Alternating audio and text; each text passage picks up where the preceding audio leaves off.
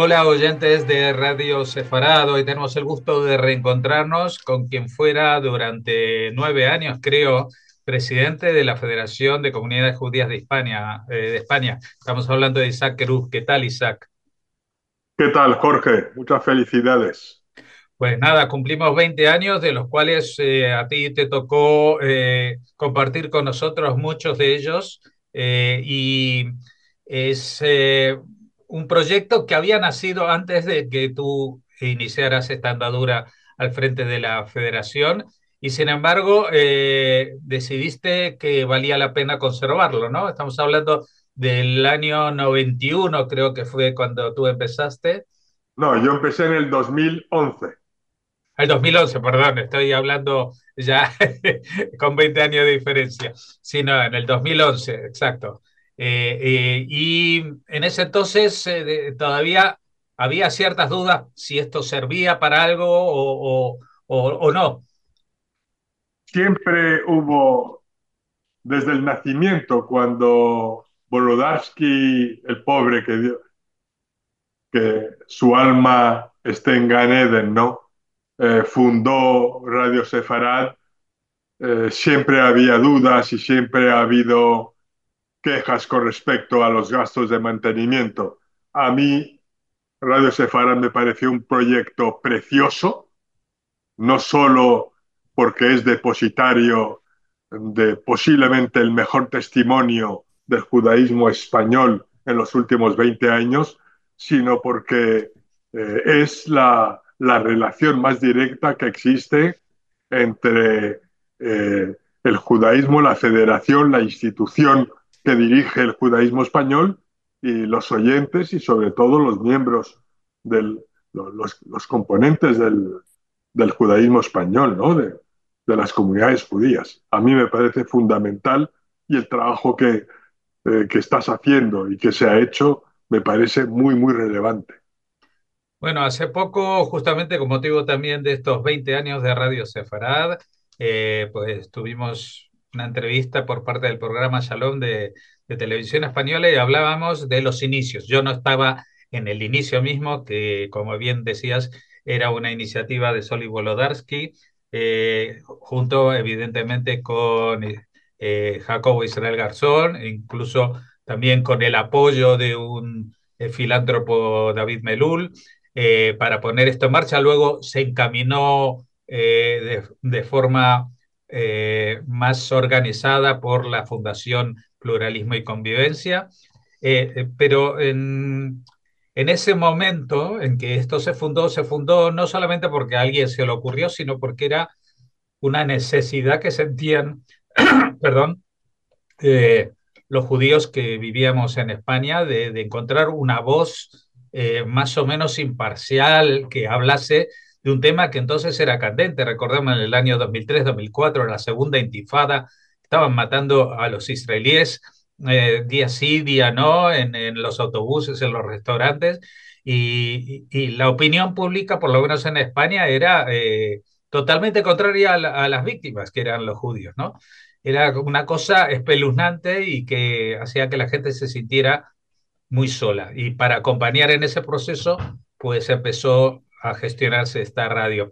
Y justo ahora que estamos festejando los 20 años, pues eh, nos sentimos de alguna manera eh, también en una situación similar, ¿no? Porque parece, que, parece que la historia se repite.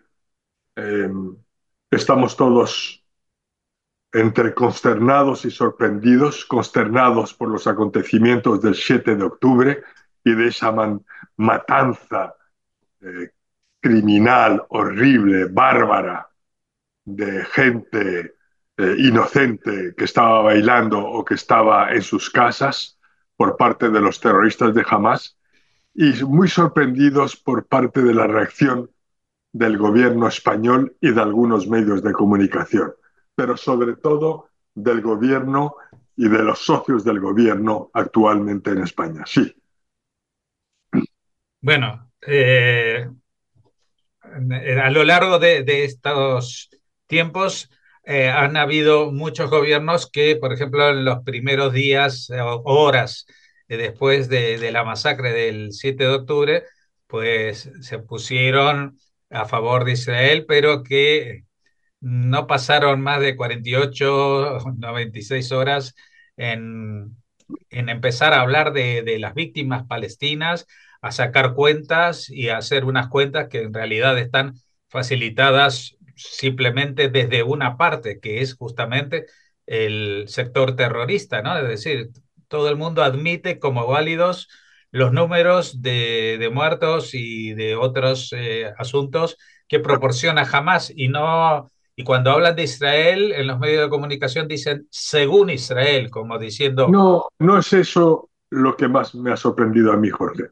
A mí lo que más me ha sorprendido y, y decepcionado es que justo después del 7 de octubre, cuando la matanza, eh, hubieran voces eh, aquí en España o partidos de la izquierda radical que no condenaran inmediatamente la violación, eh, todo tipo de violencia ejercida contra mujeres y contra niños. El gobierno español sí hizo una declaración eh, normal en ese momento para un acontecimiento como ese, ¿no? Pero, ¿qué es lo que sorprende de verdad? Que cuando el gobierno israelí empieza a defenderse y contraataca a los terroristas de Hamas, parece que se vuelven las tornas y que cambia la actitud. Eso es lo que sorprende. Es decir, da la impresión que cuando somos víctimas pueden entendernos y todos hablan bien de nosotros. Pero cuando pasamos al uso de la fuerza, ya no se entiende que Israel se defienda. Llama la atención. Es decir, me recuerda mucho lo que decía Golda Meir, ¿no? De si nos quieren cuando nos ven llorar. Sí. Eh, y, digamos que también hay otra expresión por ahí que para, para la prensa y en este caso también para la política, el judío bueno es el judío muerto, ¿no? Porque cuando eh, siempre se, en los eh, homenajes a las víctimas del nazismo, pues las fuerzas políticas se unen, rinden homenaje, que esto que lo otro, pero eh, cuando se habla de Israel que se defienda ante una situación que es la más grave que ha sufrido mm, prácticamente desde... Desde la independencia del Estado de Israel. Eso es así. Eso es así, lo estamos viendo, pero cuidado, ¿eh? esta actitud no es solo del gobierno, de los socios del gobierno español actualmente, también de intelectuales, de intelectuales en el mundo entero. Ya hablemos de Estados Unidos, de Francia o de Inglaterra. Es muy, muy curioso lo que ha ocurrido. Y eso nos debe hacer reflexionar también. Eh, yo siempre he sido muy crítico y sigo siendo un individuo crítico y soy el, premier, el primero en utilizar la autocrítica y buscar a entender qué es lo que no estamos haciendo bien.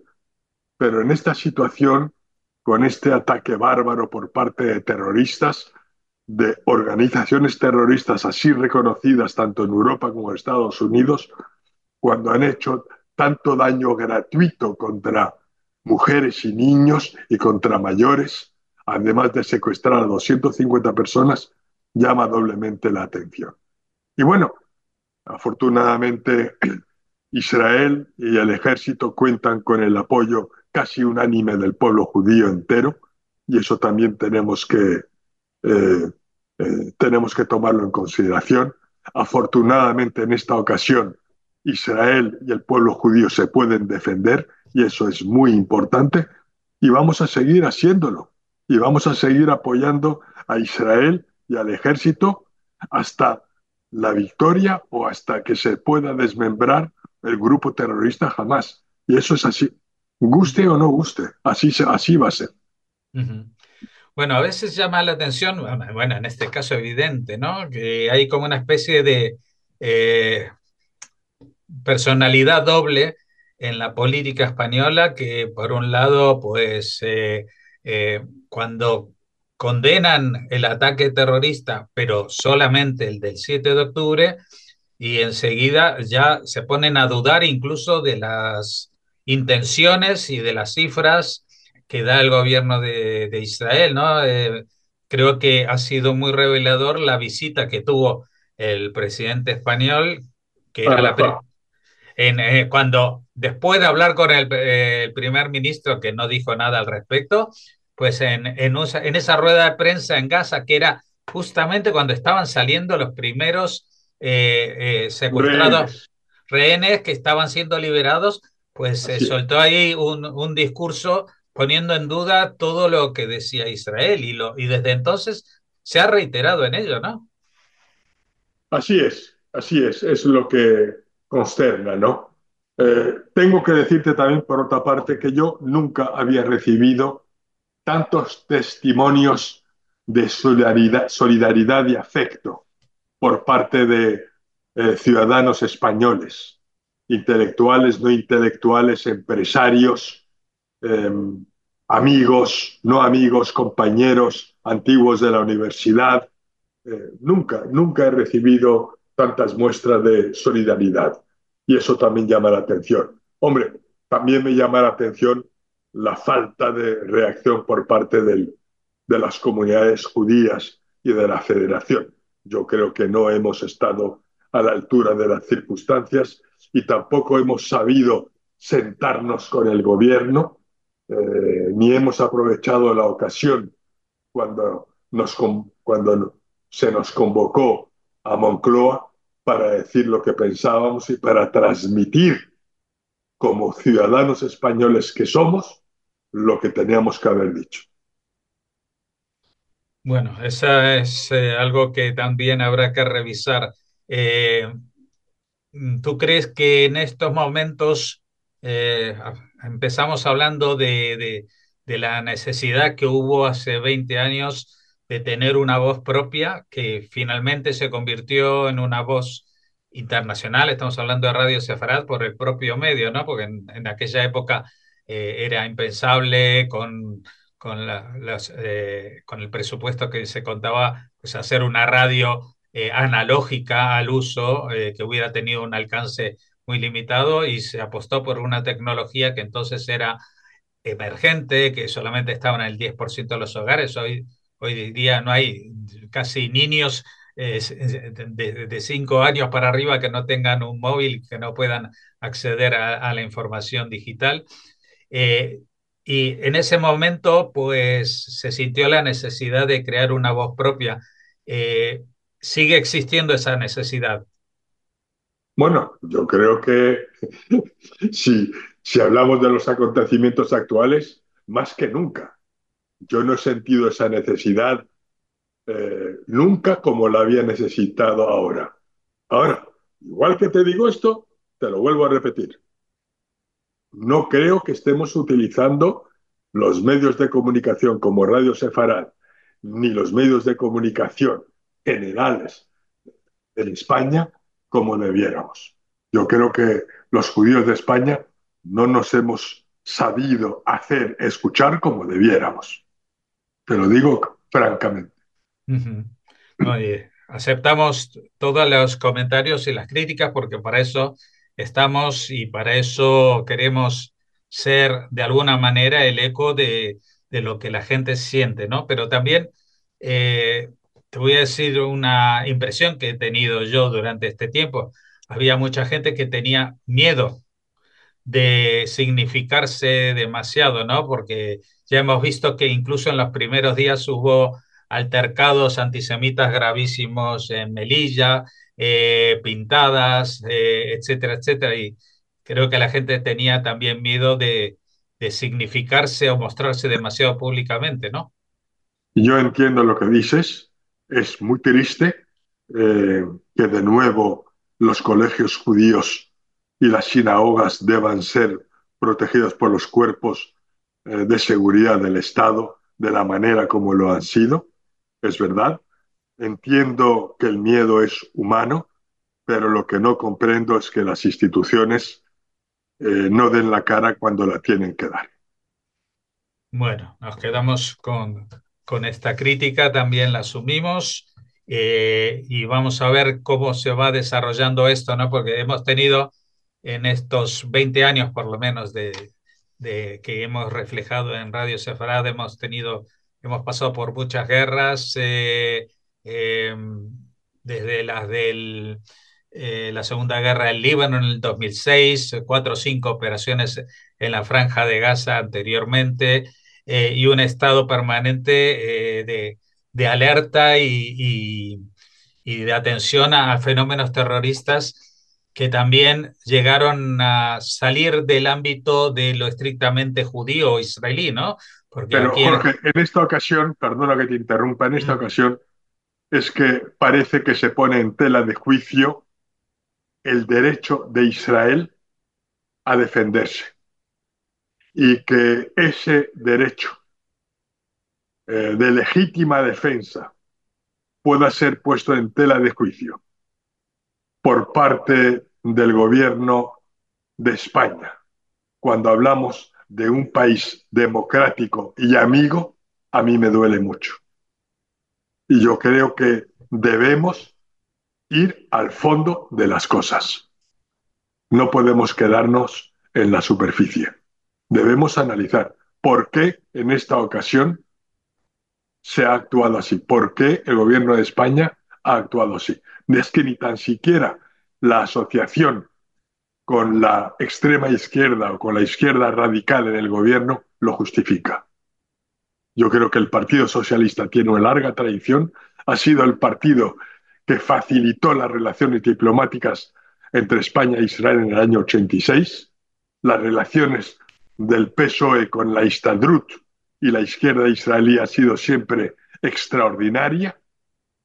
Y en esta ocasión yo creo que el partido, ni el Partido Socialista ni el gobierno de España han estado al nivel, al nivel que hubiéramos deseado. Y por lo menos aquellos que hemos defendido siempre la pluralidad y que hemos visto la, la política española desde un punto de vista amplio y progresista. No, sí, lo entiendo, pero también recuerdo yo que en el año 2006, con el presidente Zapatero, pues en medio del conflicto, mientras se ofrecía para mediar en él, pues se subió a un escenario y se puso a la quefía, ¿no? Eh, identificándose con un bando. Quiero decir que también era el Partido Socialista, también se estaba significando con un grupo como Hezbollah, un grupo terrorista, eh, y me imagino que eh, pues esto también está en la memoria de, de, lo que los judíos de España hemos tenido que pasar, ¿no? Sin duda, sin duda. La reacción ha sido prácticamente la misma. Quizá en este, en este tema ha sido aún peor porque eh, el pogrom fue de tal magnitud, el drama que han vivido 1.200 personas antes de sucumbir ha sido terrible yo creo que en esta ocasión era tan evidente, tan evidente el poder solidarizarse con Israel sin medias tintas, hablando de un país democrático, el único país democrático en la zona. Es decir, no entiendo a qué lleva esa otra actitud, no lo entiendo. Yo no lo entiendo, y lo digo así. Pues Muchas gracias, eh, Isaac Terú, por habernos atendido, eh, por haber recorrido contigo algunos momentos de estos 20 años y esperemos que la próxima vez nos veamos y nos hablemos de otras cosas que ya este, este tema lo tengamos superado y hayamos eh, recuperado también aquellos o hayamos solventado aquellos problemas y defectos que hemos visto en estos últimos tiempos? Pues Jorge, primero, muchísimas gracias. Segundo, de nuevo, reiterar mis felicidades, mis felicitaciones por el trabajo que hace Radio Sefarad y sobre todo por ese aspecto, por ese, esa característica de ser posiblemente el mayor depositario del testimonio de la vida judía en España en estos 20 años. Así que Felicitaciones a Israel High. Muchas gracias, a Israel High.